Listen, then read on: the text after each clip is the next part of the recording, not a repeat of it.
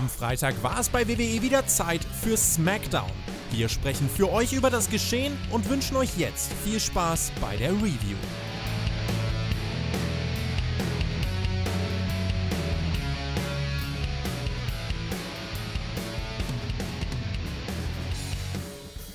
Wir stehen wenige Wochen vor WWEs größtem Event des Jahres, WrestleMania. Da war vielen äh, ein Dorn im Auge, dass wir am Donnerstag noch eine Saudi-Show hatten. Aber gut, haken wir die einfach mal nebenbei ab, sammeln den Paycheck ein und machen weiter mit dem Hauptprogramm. Wer so an die ganze Sache herangegangen ist, dem müssen wir wohl jetzt sagen, Pustekuchen. Ihr hört den Spotfight Podcast auf der Road to WrestleMania. Jonathan, der hat sich die Saudi-Show ja am Donnerstag angesehen und auch reviewed. Die Show war allerdings so gut, dass er sein Comeback doch nochmal verschoben hat. Bedankt euch nicht bei mir, sondern bei WWE. Und auch der Edeljobber, er macht seine Androhung wahr. Goldberg ist Universal Champion und das heißt, ihr hört keinen Edeljobber bis WrestleMania. So, und jetzt stehe ich hier und bin heilfroh, dass wir kompetenten Ersatz finden konnten. Er war am Montag schon an meiner Seite für die Raw Review. Euch hat seine Podcast-Performance auch gefallen und ähm, ich glaube, wir werden ihn dann in den nächsten Wochen wohl auch einfach öfter hören. Chris, hast du die Saudi-Show verkraftet? Hallo Freunde, ja, ich bin standhaft geblieben. Ich bin der Einzige, der noch steht. Hallo, ich hätte gern ein bisschen Respekt. Nach dieser unfassbar leblosen Show musste ich auch erstmal wieder klarkommen. Ich bin ganz ehrlich, also ich hatte eine Downphase Donnerstagabend, aber für diesen Podcast bin ich natürlich wieder voller Energie am Start. Wie geht's dir denn? Ja, ich habe es nicht live geschaut, also das, das kommt mir nicht in die Tüte. Ich habe währenddessen die AEW Revolution Preview aufgenommen mit Mike Ritter. Jetzt hat er schon wieder AEW in der WWE Review gesagt. Ja, ist okay. Fanboy. Fanboy. Ich habe ähm, ja dann auch einfach mal jetzt noch so ein bisschen über die Saudi-Show mir ein paar Gedanken gemacht und äh, ich wollte jetzt für diese Review mal abwarten, wie die Show startet, aber die hat ja begonnen mit Universal Champion Goldberg. Und ich wurde des Öfteren gefragt, Tobi, was sagst du denn dazu, dass Goldberg jetzt Champion ist? Also, ma machen wir an der Stelle jetzt mal kurz Real Talk. Vieles, was ich jetzt sage, ist gar nicht mal unbedingt meine Meinung, sondern auch einfach Tatsache. Vorweg, im Jahr 2020 heißen die Top-Champions von WWE Brock Lesnar und Bill Goldberg. Beim Super Showdown squasht der Undertaker AJ Styles, Brock Lesnar squasht Ricochet und Goldberg den Fiend. Das ist in erster Linie für WWE nichts als ein Armutszeugnis. Aktu äh, die aktuelle Generation von Stars sieht aus wie ein Haufen komplett austauschbarer Geeks, die gegen die alte Garde keine Chance hat. Lesnar vielleicht als kleine Ausnahme, aber der Undertaker hat AJ Styles auch so leicht fertig machen können, dass er nur einen erbärmlichen Chokeslam brauchte, wahrscheinlich auch der teuerste Chokeslam der Welt und nicht mal seine Ringgear dafür ablegen musste. Wenn ihr mich fragt, was war der beste Weg, um mir Taker gegen Styles mal so gar nicht schmackhaft zu machen, genauso hätte ich es gemacht. So, und zum Universal Championship-Titel. Warum ist denn das passiert, was passiert ist? Und was denkt sich Vince McMahon dabei? Das fragen sich viele, das habe auch ich mich gefragt. Ich habe mich aber auch noch gefragt, als ich so durch Twitter gescrollt habe, wo kommt denn auf einmal dieser ganze Support für den Fiend her? Wieso mag denn plötzlich jeder ausnahmslos den Fiend? Ich glaube, nämlich dass zunächst einmal schon dort eine viel zu große Hysterie ausgebrochen ist. Ja, der Fiend hat verloren und er sollte nicht gegen einen 53 Jahre alten Mann verlieren, der nicht mehr in der Lage ist, seinen Finisher zu zeigen. Aber was genau trauern wir denn jetzt hinterher? Der Fiend ist ja weiter da. Gab es die ganz großen Wrestling-Matches mit dem Fiend? die kann ich an einer Hand abzählen. Da gab es nur ziemlich wenig.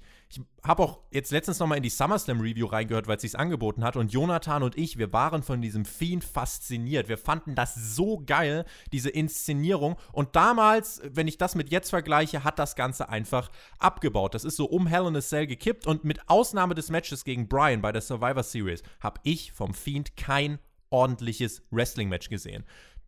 Der Wrestling-Charakter Fiend, dem trauen wir scheinbar nicht hinterher. Trauen wir dem Charakter hinterher? Das Firefly Funhouse, so sehr ich das anfangs gemocht habe, war in den letzten Wochen und Monaten sehr repetitiv. Da steckt wirklich großes Potenzial drin, versteht mich nicht falsch. Aber das hat mich in den letzten Wochen so gar nicht mehr abgeholt. Die Engels mit dem Fiend waren häufig dieselben: Licht aus, Licht an, Fiend da, Attacke, Fiend weg. Und ich glaube, sehr viele sind einfach nach dieser Niederlage gegen Goldberg auf diesen Zug aufgesprungen, von wegen, wie kann man diesen großartigen Charakter nur beerdigen? dieser großartige Bray Wyatt, yo, äh, ich habe auch Respekt vor Wyatt und äh, vor diesem Gimmick, was er da aus dem Boden gestampft hat. Aber im Vergleich zum SummerSlam hat dieses Gimmick einfach abgebaut. Und ähm, wie sich da einige jetzt empören, auch auf Twitter, ich glaube, Leute schreiben halt auf Twitter gern das, was ihnen Likes und Retweets bringt. Und dem Fiend hinterher zu trauen, war eben da eine Sache, die den Leuten da gerade sehr viel gebracht hat. Aber der Fiend ist nicht begraben. So, und warum? haben jetzt alle diesen krassen Fokus auf Goldberg. Wir sprechen jetzt bei SmackDown ja auch gleich drüber. Es geht hier nicht um Goldberg. Wirklich nicht. Warum hat er den Titel gewonnen? Das hat genau zwei Gründe. Der erste, Roman Reigns sollte nicht der Erste sein, der den Fiend besiegt, weil er so ausgebuht worden wäre. Der zweite, WrestleMania wird wahrscheinlich nicht auf dem Network, sondern bei einem Pay-Per-View-Anbieter laufen, der für 60 Dollar äh, oder der, der Pay-Per-View wird dann für 60 Dollar über den, über den Tisch gehen. Und Vince McMahon ist der Meinung, mit Goldberg wird er mehr Pay-Per-View-Buys erzielen. Ganz einfach.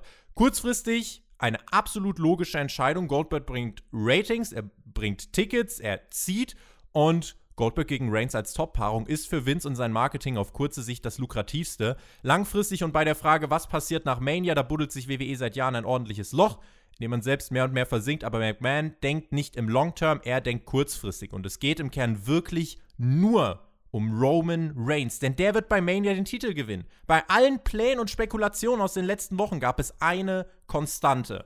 Roman Reigns wird diesen Titel gewinnen. Goldberg ist nur eine Übergangsperson und mich würde es auch absolut nicht wundern, wenn man will, dass Goldberg ausgebuht wird. Für Vince McMahon war der Sieg von Goldberg nämlich nur eins Hotshot-Booking, um Mania zu verkaufen. Für Pro-Wrestling-Fans ist WWE ohnehin nur noch Satire. Der Plan ist, bring Goldberg in eine Position, in der ihn nicht alle mögen, lass Reigns den Retter vom bösen alten Mann spielen und äh, das ist es. Und ähm, deswegen ist mir letzten Endes die Hysterie um diese Saudi-Show dann zu groß gewesen, denn am Ende des Tages, wenn der Fiend und Reigns bei Mania gewinnen und die entscheidende, viel, viel, viel, viel wichtigere Frage ist, was passiert ab WrestleMania? Aber diese Frage scheinen alle zu vergessen, weil sie sich lieber über Goldberg aufregen.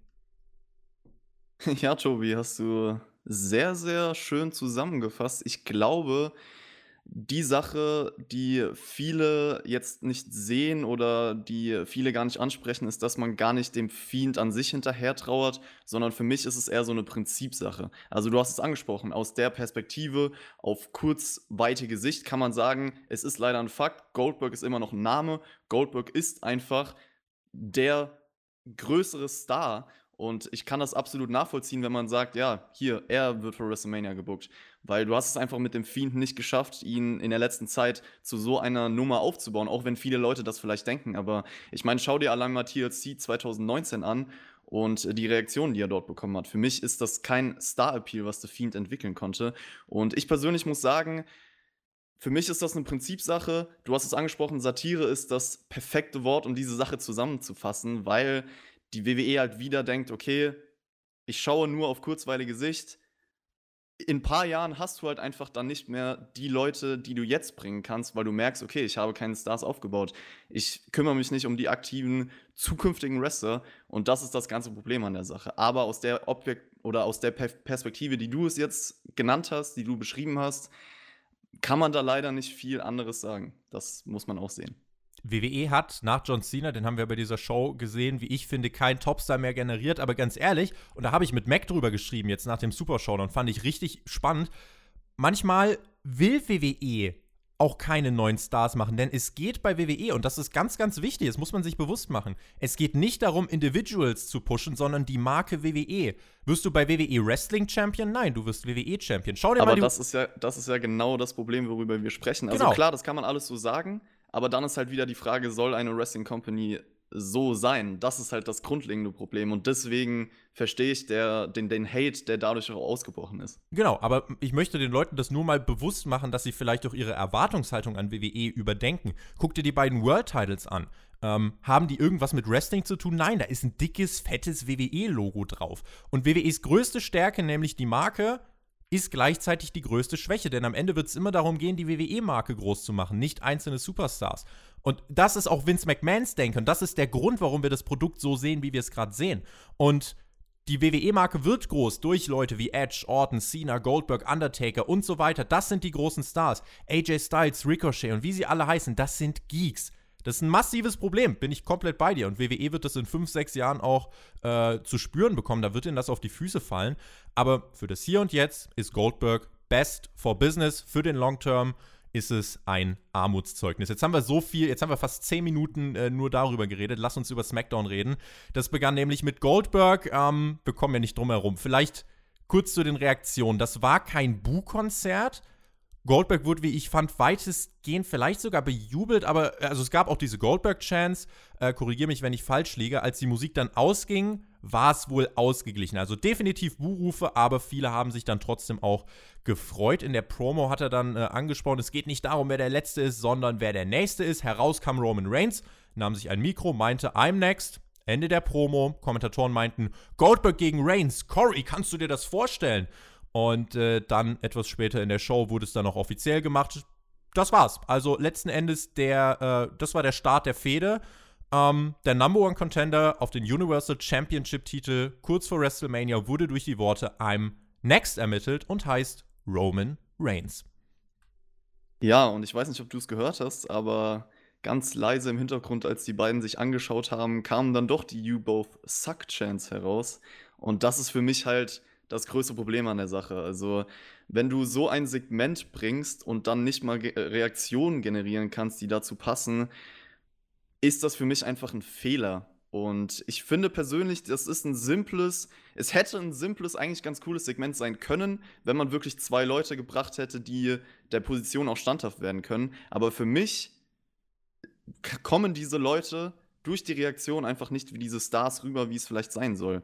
Und klar, du erzählst mit Reigns halt jetzt wieder die Story, du hast es am Anfang in, in deinem längeren Monolog auch angesprochen. Man will, dass man einen Gegenspieler an seiner Seite hat, der halt nicht so bejubelt wird, wo die Leute dann denken, okay, dann nehme ich doch lieber Reigns. Im Endeffekt, ja, muss ich aber sagen, das hat die letzten Jahre auch nicht funktioniert. Ich meine, schauen wir uns Lesnar an. Und ich denke einfach, dass, dass sie bei WrestleMania beide ausgebuht werden. Und ich weiß nicht, ob das dann der richtige Weg ist, um ein WrestleMania-Match zu bringen. Das heißt nicht, dass es mit The Fiend besser gewesen wäre, aber trotzdem, wir reden ja jetzt hier nicht vom Vergleich. Diese äh, You Both Suck Chance, die gab es ja auch als äh, Goldberg und Lesnar mal im Ring stand bei WrestleMania, als feststand, beide werden die Company verlassen. Vince McMahon, und da habe ich letztens auch noch mal einen interessanten Promo-Ausschnitt äh, gesehen auf Twitter. Ich weiß nicht, wann Vince das gesagt hat, wahrscheinlich 2003, 2004, hat gesagt, ich bestimme, was die Leute sehen, ich bestimme, was die Leute zu That's mögen the haben. Problem, Vince. Ja, das, das ist dann CM Punk, das ja. ist 2011, auch die Promo ist noch unfassbar aktuell. Ähm, nein, aber Vince McMahon denkt jetzt, wenn die Leute Goldberg ausbuhen, dann werden sie Roman Reigns bejubeln. So funktioniert Wrestling im Kopf von Vince McMahon. Er bestimmt, wer bejubelt wird. Modernes Wrestling funktioniert so aber nicht mehr. Und ich glaube, bei WrestleMania könnte das genau zum Problem werden. Und was ich mich jetzt auch einfach mal vom Booking-Standpoint frage, wir erfahren ja nachher, es gibt ein anderes Elimination Chamber-Match. Warum lässt du Reigns nicht einfach in der Elimination Chamber den Number One Contender Spot ermitteln? So ist es gerusht, innerhalb von einem Segment mal eben aufgebaut mit den Worten I'm next und äh, das ist dann auch wieder Hotshotting, wo ich mir denke, wenn du Reigns jetzt bei Elimination Chamber wirklich nochmal mit einer richtig starken Performance den, den Sieg gibst und ihn am Ende vielleicht sich gegen den Heel, er sich dann vielleicht gegen den Heel durchsetzen kann, gegen Baron Corbin von mir aus, ja. Reigns ist derjenige, der Baron Corbin daran hindert, äh, weiter zu WrestleMania zu fahren, dann wird er dafür bejubelt, ja. Und dann würdest du für Reigns vielleicht nochmal einen Rückenwind generieren können, wo auch die Leute sagen, krass, war ein gutes Elimination Chamber Match von ihm. Das gibt's ja nicht. Reigns kommt einfach raus, ich bin's und das war's. Und das ist für mich auch hier rein vom Booking-Standpoint her, für den Aufbau dieser Fehde, wenn man es überhaupt Aufbau nennen kann, ähm, ist das nicht gut. Ja, ich kann dir sagen, warum man kein Männer Namo Contenders Chamber Match gebracht hat. Ich glaube, dass die WWE wirklich denkt, das haben wir ja jetzt auch angesprochen. Vince McMahon hat vielleicht ein bisschen zum Beispiel aus dem Rumble 2015 Match gelernt. Hoffentlich wir wollen keine Leute in dieses Chamber-Match stecken, die irgendwie bejubelt werden. Also das heißt, man hätte eigentlich ein Chamber-Match booken müssen, wo wirklich nur so Leute wie Baron Corbin drinstehen, Robert Root, Dolph Ziggler, wirklich Leute, die einfach überhaupt nicht gefeiert werden. Dann hätte es vielleicht funktioniert, weil man dann denkt, okay, dann nehme ich lieber Reigns. Aber wahrscheinlich hat man es nicht gebuckt, weil man dann dachte, okay, wenn wir da irgendeinen Brian reinstecken, dann wird Reigns eh wieder ausgebucht, wenn er gewinnt. Ja, man könnte auf die Fans hören oder man kann es halt auch wirklich man sein. Man kann es auch einfach lassen und versuchen, irgendwie das Ganze zu umgehen, wie man es eigentlich immer macht. Ein Indiz übrigens, dass man jetzt hier direkt bei SmackDown zwei Matches für Mania klar gemacht hat, äh, also zwei wirklich große, ähm, ist für mich, das ist für mich auch ein Indikator, dass, dass man irgendwie gerade in Verhandlung mit irgendeinem Pay-Per-View-Anbieter ist und dem sagen will, hier, guck mal, das ist schon unsere Card. Ähm, und das für mich auch ein Grund äh, oder ein, ein Indikator eben, um das hier ja einzuordnen, dass Vince sagt, okay, ja, wir hauen jetzt direkt unsere Mania-Matches raus, weil ich glaube nicht, dass zwischen Reigns und Goldberg jetzt noch diese ganz krasse Erzählung kommen wird. Ganz offensichtlich wird man natürlich dieses Spear gegen Spear-Ding pushen, Aber eine inhaltliche, emotionale Erzählung wird sich in den nächsten fünf Wochen sind es ja noch, glaube ich, nicht aufbauen, oder? Nee, denke ich auch nicht. Also das Problem ist auch einfach, dass du den Hintergrund ja gar nicht gelegt hast. Du hast es angesprochen, die sind einfach rausgekommen, haben sich angeguckt und das ist sozusagen der Story-Hintergrund. Könnte funktionieren, wie gesagt, mit Reaktionen, mit großen Namen, wenn es von der Atmosphäre her passt, aber so glaube ich auch, dass ein Story-Hintergrund noch wichtig gewesen wäre. Das wird man dann aber auch alles im Match spüren und das wird, glaube ich, leider negativ dazu beitragen. Naomi, die hat vor etwas mehr als 24 Stunden noch ein Titelmatch verloren. Jetzt sprang sie glücklich zum Ring bei SmackDown und sie traf wie beim Super Showdown am Donnerstag wieder auf Bailey. Bailey rief aber noch nach ihrer Freundin Sasha Banks.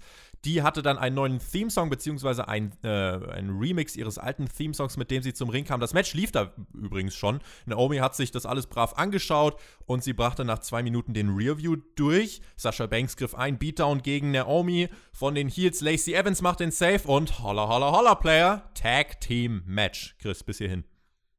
Ja, also Bailey hätte das Match ja gefühlt in einer Minute verloren, wenn Sasha Banks nicht eingegriffen wäre. Das erinnert mich so ein bisschen an Raw, Dawkins gegen Murphy, haben wir ja beide drüber gesprochen. Mhm. Also hier hat man es ähnlich umgesetzt. Ist ein bisschen schade für den Champion.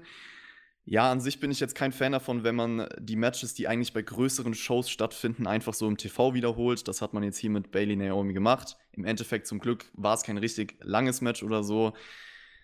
Banks Comeback hätte man vielleicht auch größer gestalten können, vielleicht auch mit mehr Impact und einer gewissen Story. Aber ja, vielleicht entwickelt sich da was hin zu WrestleMania. Ich muss persönlich sagen, ich warte immer noch auf dieses Bailey gegen Sasha Banks Singles Match. Aber anscheinend plant man ja wohl doch mit Naomi, wenn man schaut, was so im Tag Team Match dann passiert ist. Folgendes Tag Team Match, das ging dann knapp 10 Minuten. Es gab äh, nach drei, vier Minuten den Hottag für Lacey Evans. Die hat in ihrer Comeback-Sequenz, das habe ich mir notiert, deutlich mehr Kicks drin gehabt als sonst in ihrem Moveset. Und ich fand diese Kicks dann sogar auch ordentlich in der Umsetzung. Man hat ja von Evans auch schon ganz andere Leistungen im Ring gesehen. Da ist man, glaube ich, gerade so ein bisschen dabei, das Moveset anzupassen und so auf ihre Stärken zuzuschneiden, dass sie eben nicht zum Beispiel äh, immer übers Top Rope springen muss. Also wenn ich an diese Moves beim Rumble denke, dann wird mir Angst und Bange. Der Sunset Flip von Naomi gegen Bailey brachte dann den Sieg für die Faces. Naomi pinnt den Women's Champion ich würde auch sagen, das ist dann jetzt als Titelmatch für WrestleMania gar nicht mal so unwahrscheinlich. Das Tag Team Match selbst war solide. Evans, wie gesagt, deutliche Steigerung äh, als, also wenn ich zum Beispiel vergleiche mit der Performance beim Rumble und Naomi gegen Bailey, sieht halt jetzt gerade so aus, als würde man es wirklich auch nur mit Matches und ohne Story äh, aufbauen. Böse Zungen würden behaupten, so wie immer weiß nicht, gibt, siehst du irgendeine Erzählgrundlage, die man da jetzt noch legen kann? Oder werden wir bis Mania jetzt immer irgendwelche Tag-Team-Konstellationen vielleicht sehen mit Evans, Eingriffe von Sasha Banks und so weiter? Oder wie wird diese Fehde bis Mania laufen? Ja, ich denke mal, dass man Evans hier auch noch einbauen wird. Also ich kann mir auf der Seite wirklich dann ein Multiman-Match vorstellen. Ich weiß nicht, vielleicht kommt es ja noch zu Sasha Banks, die dann auch irgendwie reinkommt, dann kriegen wir ein Fatal Four-Way oder so. Lacey ich Evans nicht, hat letzte oder vorletzte genau. Woche angesprochen, sie möchte bei Elimination Chamber ihren Number One Contender Spot sich verdienen. Sie steht nicht im Women's Chamber Match. Also vielleicht sie bringt man noch ein Number One Contenders Match, vielleicht eine zweite Women's Chamber. Ich habe keine Ahnung, ich weiß es nicht. Ich denke mal, dass man das mit dem Chamber Match geplant hatte, aber es halt kurzfristig verworfen hat. Und ich bin mir relativ sicher, dass man keine Ahnung hatte, was man mit den Frauen auf der SmackDown-Seite macht. Deswegen hat man auch einfach mal das Match bei Super Showdown gebracht und denkt sich jetzt, ach, mh, hm, aber für WrestleMania wäre es eigentlich auch ganz cool. und äh, deswegen halt der Pin von Naomi hier. Ich weiß auch nicht, wie man es umsetzen wird. Ich denke mal, dass man alle irgendwie zusammenwürfelt und da nicht wirklich so eine Erzählgrundlage schafft. Ansonsten zum Match nochmal. Es war halt dieses Standard-Tag-Team-Formular, würde ich sagen, aber ich fand es auch okay. Lacey Evans ist mir auch aufgefallen, hatte eigentlich eine ganz coole Comeback-Phase, hat ein bisschen mehr Energie reingebracht als sonst, hat sich nicht ganz so verloren angefühlt vom Bewegungsablauf und ja, mal schauen, wie sie sich entwickelt so in nächster Zeit. Ich finde es ganz spannend, dass wir keine Ahnung haben, was bei Elimination Chamber noch hier passieren könnte. Das Ding ist halt, Elimination Chamber ist nächste Woche. Also. Ich glaube ehrlich gesagt nicht, dass sie irgendwie auftreten werden. Gut, machen wir den Haken dran. Robert Root. Ah, ganz kurz, ganz ja, bitte. kurz im Backstage-Bereich. Ich weiß nicht, ob du das ansprechen willst, aber ich als Football-Fan muss natürlich sagen, wir haben Josh McDaniels gesehen, den Offensive Coordinator von den Patriots. Und jetzt kannst du weitermachen. Gut, sehr schön, dass wir da jetzt deine Bedürfnisse noch befriedigen konnten. Robert Root kam heraus, Dolph Ziggler an seiner Seite. Ziggler verlor ja in Saudi-Arabien gegen Mansur. Robert Root traf hier auf den ehemaligen WWE-Champion Kofi Kingston. Root zeigte einen alten Trick aus dem Eddie Guerrero-Textbook, kann man sagen. Big E war ja auch mit am Ring und Root stand außerhalb, als der Ref dann gerade abgelenkt war, trat gegen die Ringtreppe und zählte dann. Der Ref drehte sich um und äh, hat gedacht, dieser böse Big E, der hat den armen Robert, der eigentlich Bobby heißt, gegen die Ringtreppe geworfen werfen wir diesen Big E noch mal raus. Am Ring also die Two-on-One-Advantage der Heels. Die zahlte sich später auch aus, als Sigler das Bein von Root aufs unterste Seil legte, um einen Pin zu verhindern.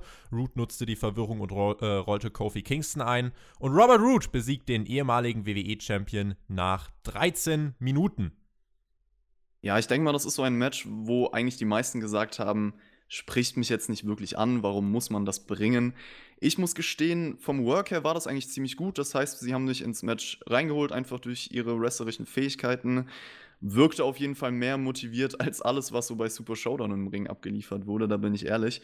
Ich fand das Finish halt ein bisschen unnötig, weil es halt ohne Hintergrund passiert ist. So. Ich finde, solche Cheap Finishes, die nicht clean ausgehen, sind nur notwendig, wenn man wirklich einen Grund dafür liefert.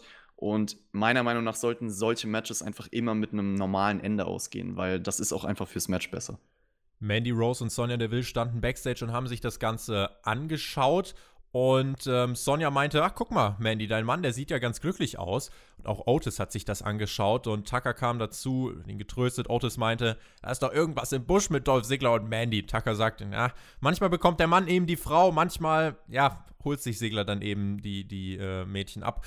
Du musst dich von Mandy lösen. Und nächste Woche gehen wir auch wieder raus und treten auf vom WWE Universe. Otis wieder auf dem Weg der Besserung. Ähm, Sigler gegen Otis ist ja das, was man jetzt wahrscheinlich äh, so ins, ins Auge gefasst hat für WrestleMania. Es liest sich auf dem Papier, bin ich ganz ehrlich, nicht ansatzweise wie eine WrestleMania-worthy Paarung.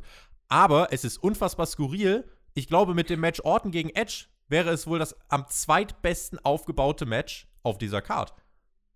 Es ist auf jeden Fall eine Story mit Emotionen, wo man sich irgendwie reinfühlen kann. Und ich finde auch hier wieder, Otis hat mir so leid getan, er sah so verwahrlost aus und Wie so ein sieht Obdachloser. man genau. Und so sieht man aus, wenn man vielleicht tagelang mit Liebeskummer durchgeweint hat. Also können bestimmt viele relaten. Mhm. Deswegen, ja, ist einfach ein likable Character. Was soll man machen? Es schreit natürlich jetzt nicht nach WrestleMania-Match, weil auch Dolph Ziggler einfach seit Jahren jemand ist, der gefühlt sich überhaupt keine Mühe mehr gibt und einfach nicht ansprechend wirkt.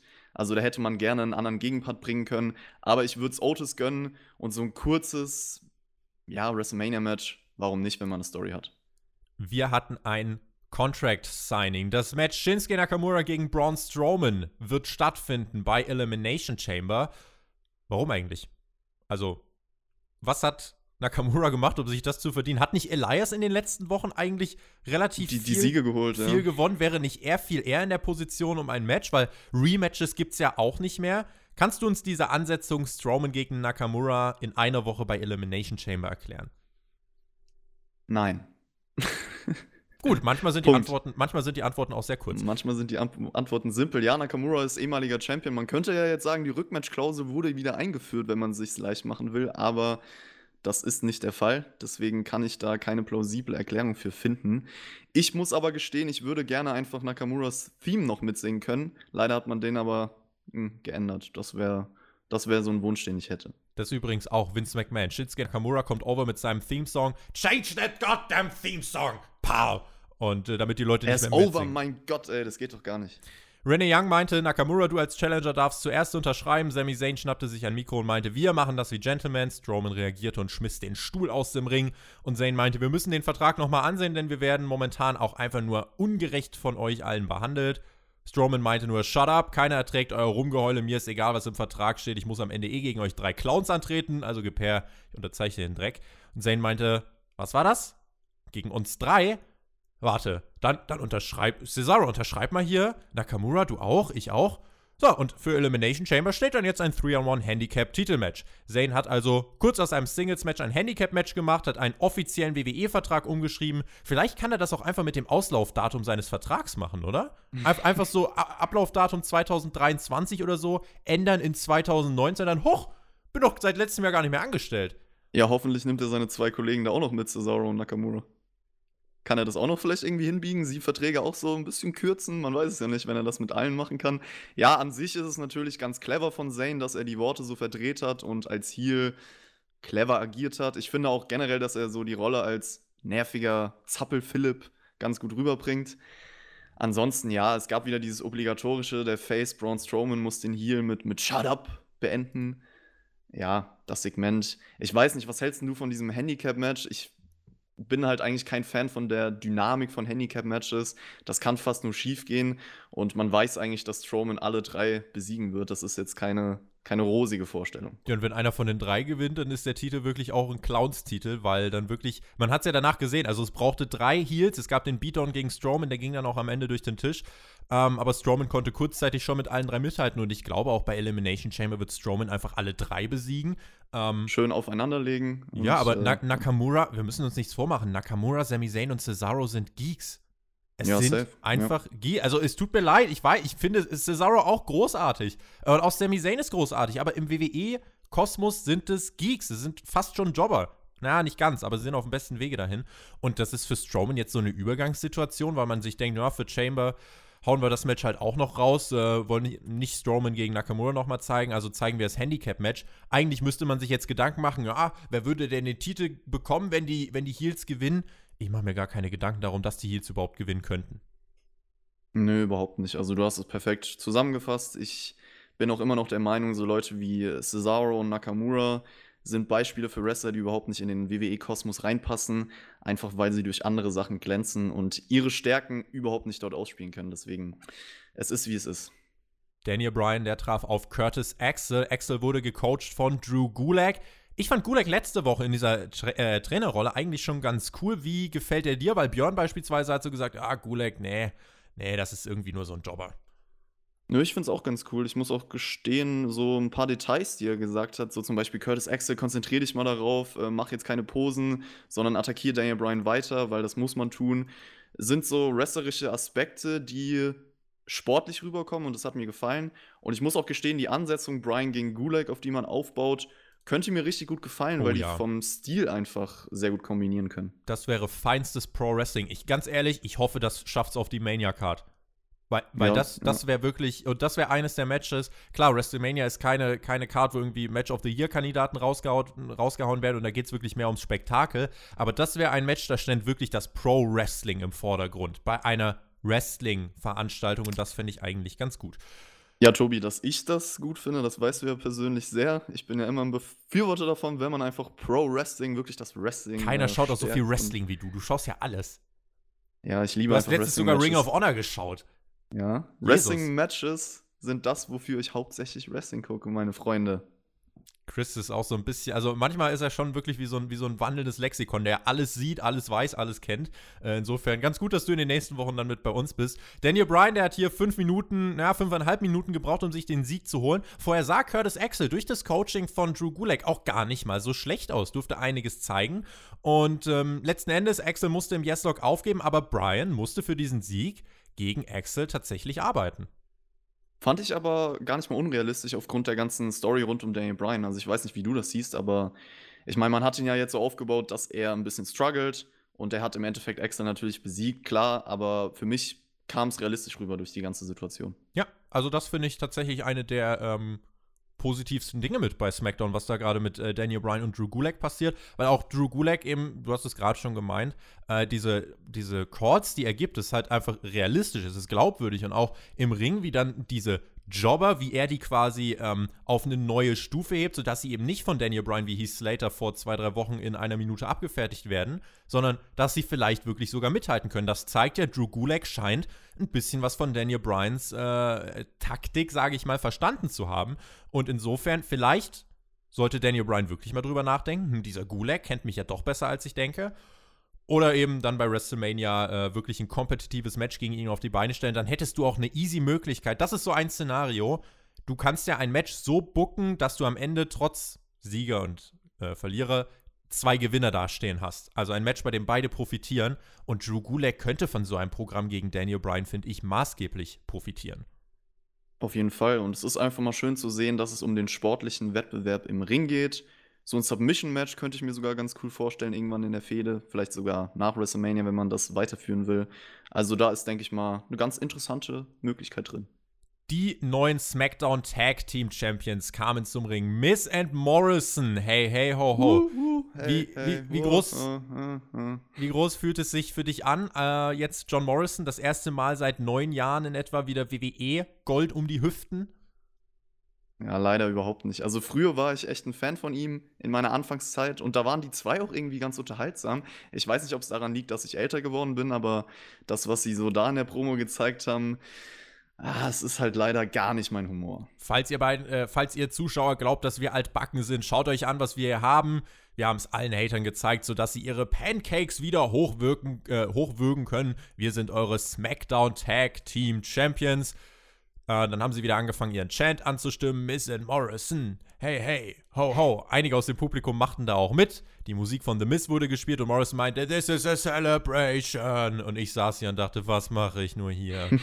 Außerhalb des Rings sahen wir einen Referee bei Ringsprecher Greg Hamilton. Der wurde dann darüber informiert, dass Miss and Morrison ihre Titel bei Elimination Chamber verteidigen müssen. Gegen The New Day und Heavy Machinery und die Lucha House Party und Dolph Ziggler und Robert Root und die Usos in einem Elimination Chamber Match.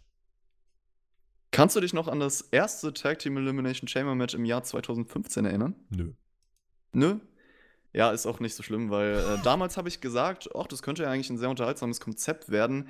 War im Endeffekt ein bisschen zu over the top, aber ich glaube, dass man daraus lernen könnte. Also ich stelle mir das Match eigentlich ziemlich unterhaltsam vor, muss ich gestehen, wenn man äh, genau weiß, wie man das ungefähr macht.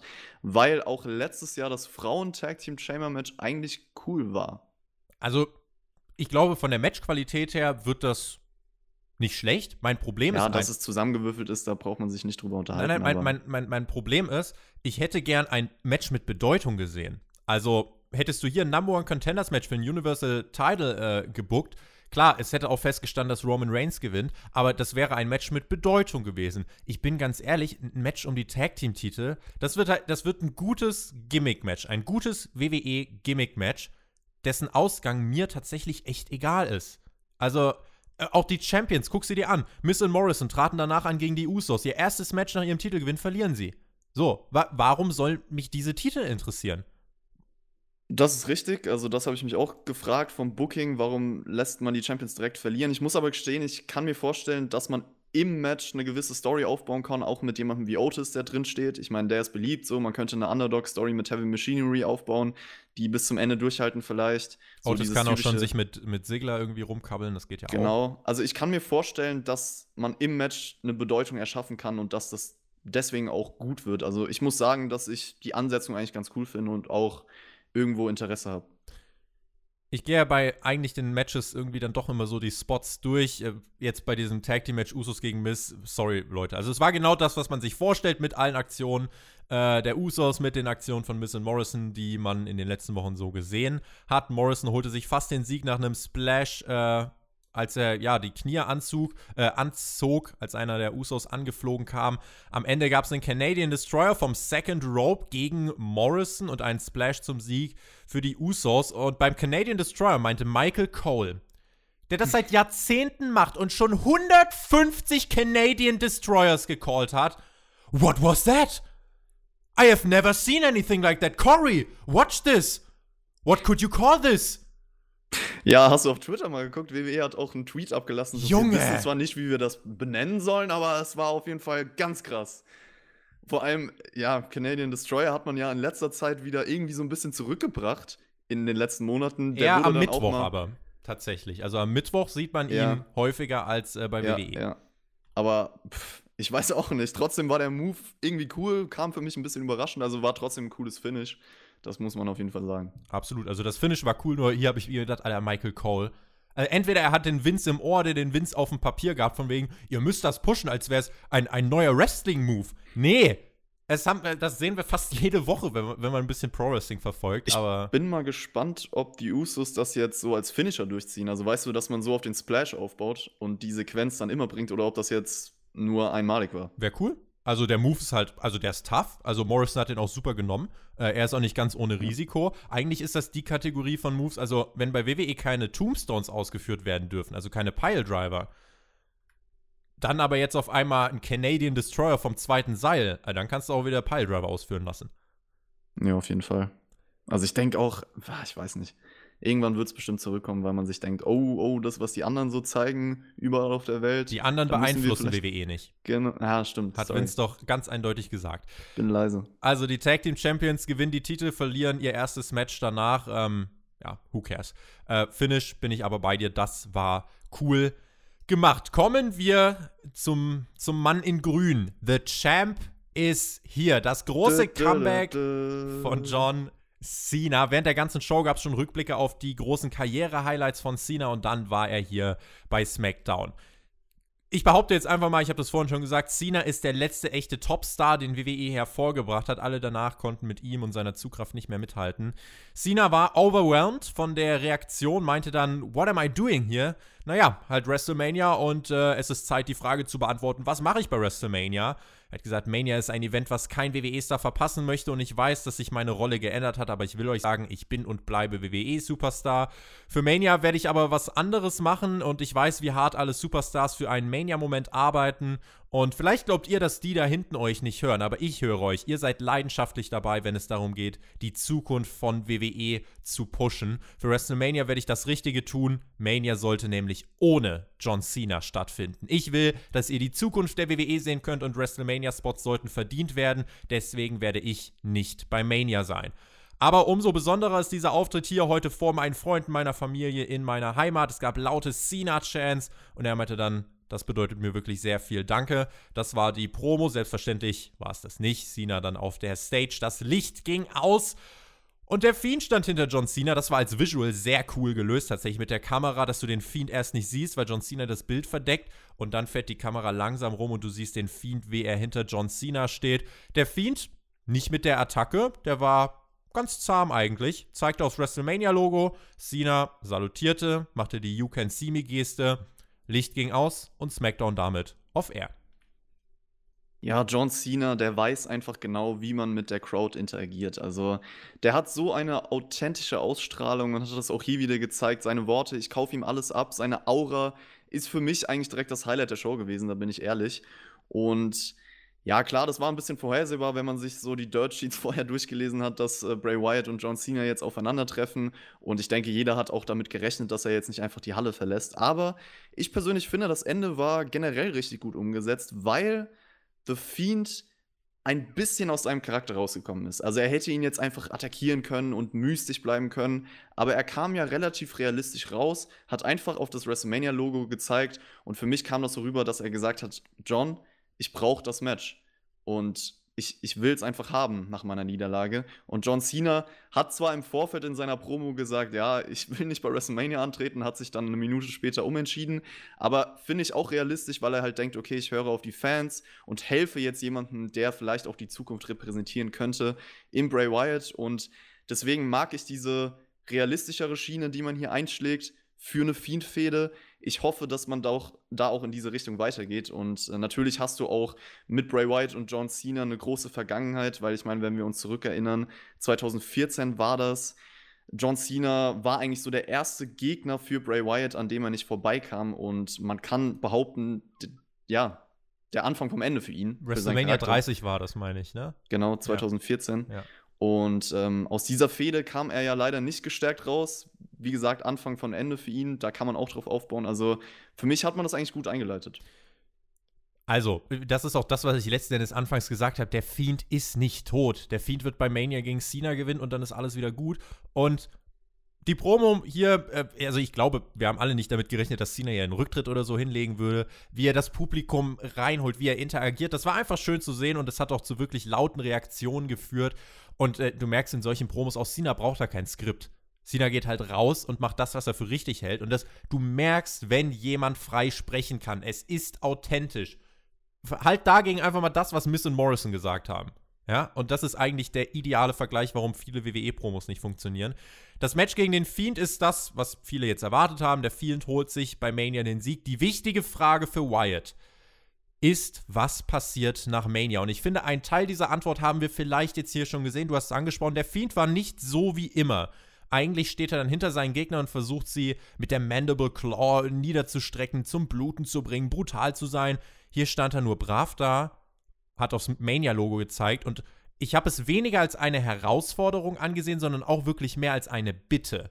Die Bitte ja. des Fiends Bray Wyatt, Cena, du hast über die Zukunft gesprochen, dann konzentriere dich auf die Zukunft, gib mir dieses Match. Und das ist ganz, ganz wichtig jetzt, wie das Match bei Mania aussieht. Das darf nicht dieses Fiend-No-Selling-Gehabe sein. Bitte, und auch kein rotes Licht, bitte. Es muss eine Form vom Fiend präsentiert werden, die zukunftstauglich ist für Wrestling-Matches keine Wrestling Angles. Das ist wirklich wichtig, weil das war eines der ganz großen Probleme des Fiends in den letzten Monaten bei seinen Matches, dass es die, durch diese übermenschliche Komponente, das ist einfach zu, das war zu abgespaced. Das passt nicht in diesen, in diesen Wrestling-Kosmos rein. Das wäre eine gute Serie gewesen, aber hier für einen Wrestling-Kosmos geht es einfach nicht.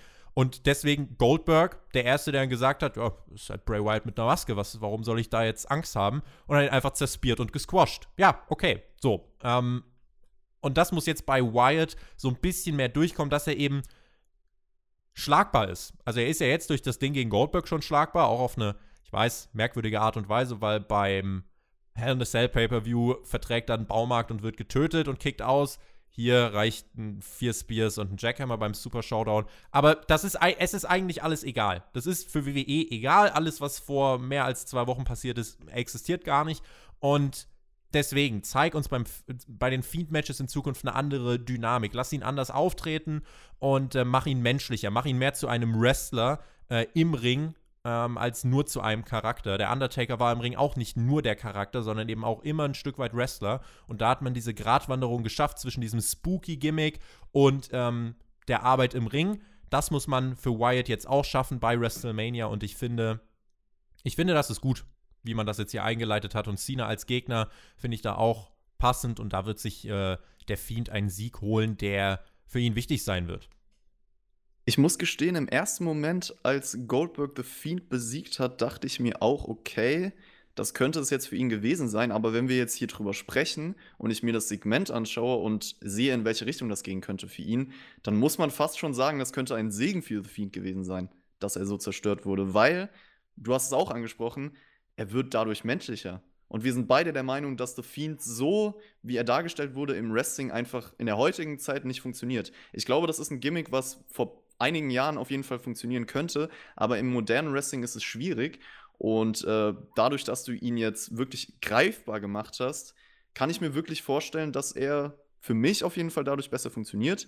Und ich hoffe auch, dass man einfach in diese Richtung geht, vor allem für das Match selbst. Es ist ganz, ganz wichtig, dass er einfach wie ein Wrestler agiert. Und ähm, ja, deswegen kann man im Nachhinein sagen, vielleicht war das gar nicht mal so dumm für The Fiend, was bei Super Showdown passiert ist. Eben, also hört auf, auf diesen Zug aufzuspringen von wegen, ah, der Fiend ist tot äh, und, und böser Goldberg. Nein, es geht am Ende des Tages, geht es darum, dass Roman Reigns und der Fiend bei WrestleMania gewinnen werden und es geht darum, WrestleMania zu verkaufen und das geht halt mit Goldberg. So, das ist eigentlich die aktuelle Situation in Kürze zusammengefasst. Ist die Frage, wie das mit Goldberg funktionieren wird, aber ja. Das ist der, das ist der Plan.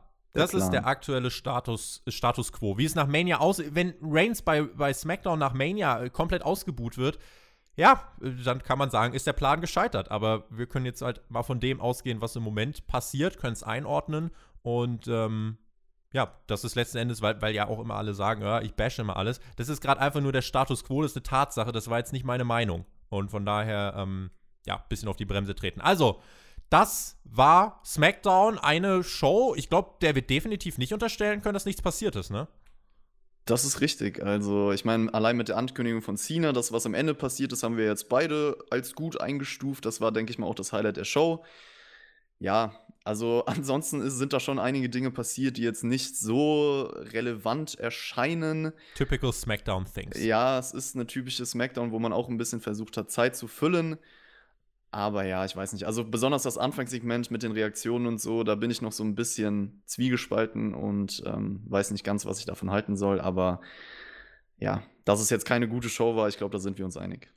Wir haben halt jetzt ein paar Matches für Elimination Chamber auf den Weg gebracht, zwei ganz große Matches für WrestleMania. Also das ist richtig. Immerhin anders als Raw, da haben wir zusammen drüber gesprochen. Da habe ich ja gesagt, so ich will jetzt endlich mal aktiv was für Elimination Chamber, für WrestleMania. Das hat man wenigstens hier gezeigt. Genau. Und zwischen diesen großen Ankündigungen gab es bei SmackDown eben Business as usual. Ähm, es war am Ende des Tages jetzt nicht so schlimm wie in den letzten Wochen. Die Geschichten wirken halt fast alle gerusht. Es gibt nur ziemlich wenig Ausnahmen. Und äh, naja, ich sag mal so, wir haben halt jetzt die, die groß, eigentlich die Hauptmatches für WrestleMania, die stehen eigentlich. Du hast Lesnar gegen McIntyre, du hast den Fiend gegen John Cena, du hast Roman Reigns gegen Goldberg. Das sind die ganz großen drei dicken Money-Matches, mit denen du dein Geld verdienen willst. Jetzt, wo das feststeht, ähm, trübt für dich immer noch diese Saudi-Show jetzt auch nach SmackDown so diese Road to WrestleMania oder wie würdest du, wenn du jetzt gerade eine Bilanz ziehen müsstest, die Road bis hierhin und auch die Matchcard für WrestleMania kurz einordnen? Uff, also ganz ehrlich, jetzt wo wir drüber gesprochen haben, ich habe ja eben schon meine Meinung zu The Fiend und John Cena gesagt, das hat mich wieder so ein bisschen positiver gestimmt in die Richtung. Ich bin auch ehrlich gesagt froh, dass wir nicht einfach Reigns gegen The Fiend sehen und John Cena gegen Elias, was ja angekündigt wurde. Da bin ich mit den aktuellen Entwicklungen dann doch mehr einverstanden. Ja, auf der anderen Seite ist sowas wie Reigns gegen Goldberg halt ein Match, was mich persönlich überhaupt nicht anspricht und auch von den Reaktionen, das habe ich ja jetzt schon öfter erwähnt. Ich glaube, das wird nicht funktionieren.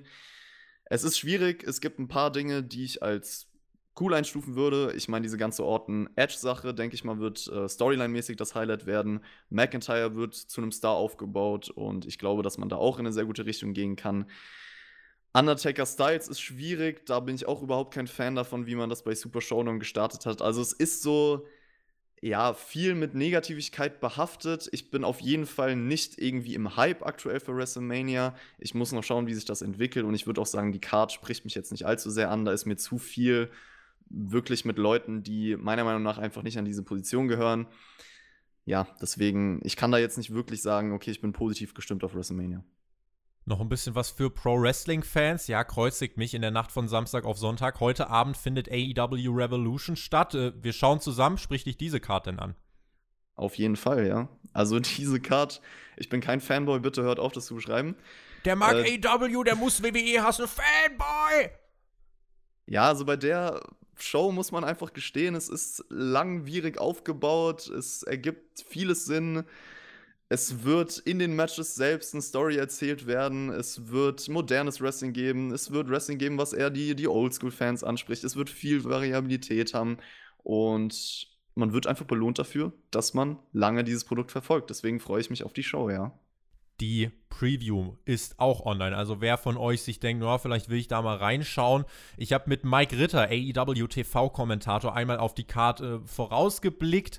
Wenn ihr Bock habt, könnt ihr da sehr gern mal reinhören. Ansonsten dann selbstverständlich die Live-Review am Sonntagmorgen mit dir, mit mir und mit unserem guten Thumbdeck Jack, ehemaliger Deathmatch-Wrestler, eine Deathmatch-Wrestling-Legende. Und ähm, ja, das wird, glaube ich, das wird gut. Ich freue mich auf jeden Fall drauf. Und ansonsten jetzt hier SmackDown, da machen wir den, den Haken dran. Äh, denkt nicht so viel über Goldberg nach. Also, äh, achtet mal auf euren Puls. Ich hoffe, der Björn hat sich mittlerweile auch wieder ein bisschen beruhigt. Vielen lieben Dank fürs Zuhören. Wen es betrifft, bis Sonntagmorgen bei der AEW Revolution ähm, Review. Und wir hören uns ja dann, schätze ich mal, am Montag wieder. Wenn Jonathan jetzt sagt, er kann noch nicht und Björn ja auch Pause macht, ähm, ja, werden wir uns dann am Montag wieder äh, mit Raw befassen, beziehungsweise am Dienstag dann in der Review. Vielen lieben Dank an euch fürs Zuhören. Wir sind gespannt auf die Zukunft. Genießt Wrestling. Macht's gut. Auf Wiedersehen. Tschüss. Ja, Leute, ihr habt's gehört. Ich bin jetzt wahrscheinlich öfter am Start. Mal schauen, was so passiert. Also AEW Review, Revolution, Raw wahrscheinlich dann auch. Und mal schauen, wie es weitergeht. Ähm, ich hoffe, wir können uns dann bald wieder hören. Wir haben jetzt 12.23 Uhr. Ich werde mich in einigen wenigen Stunden zum Tobi auf den Weg machen und dann schauen wir mal, was da heute Nacht so abgeht. Ich wünsche euch auf jeden Fall auch noch einen wunderschönen Resttag und bis zum nächsten Mal.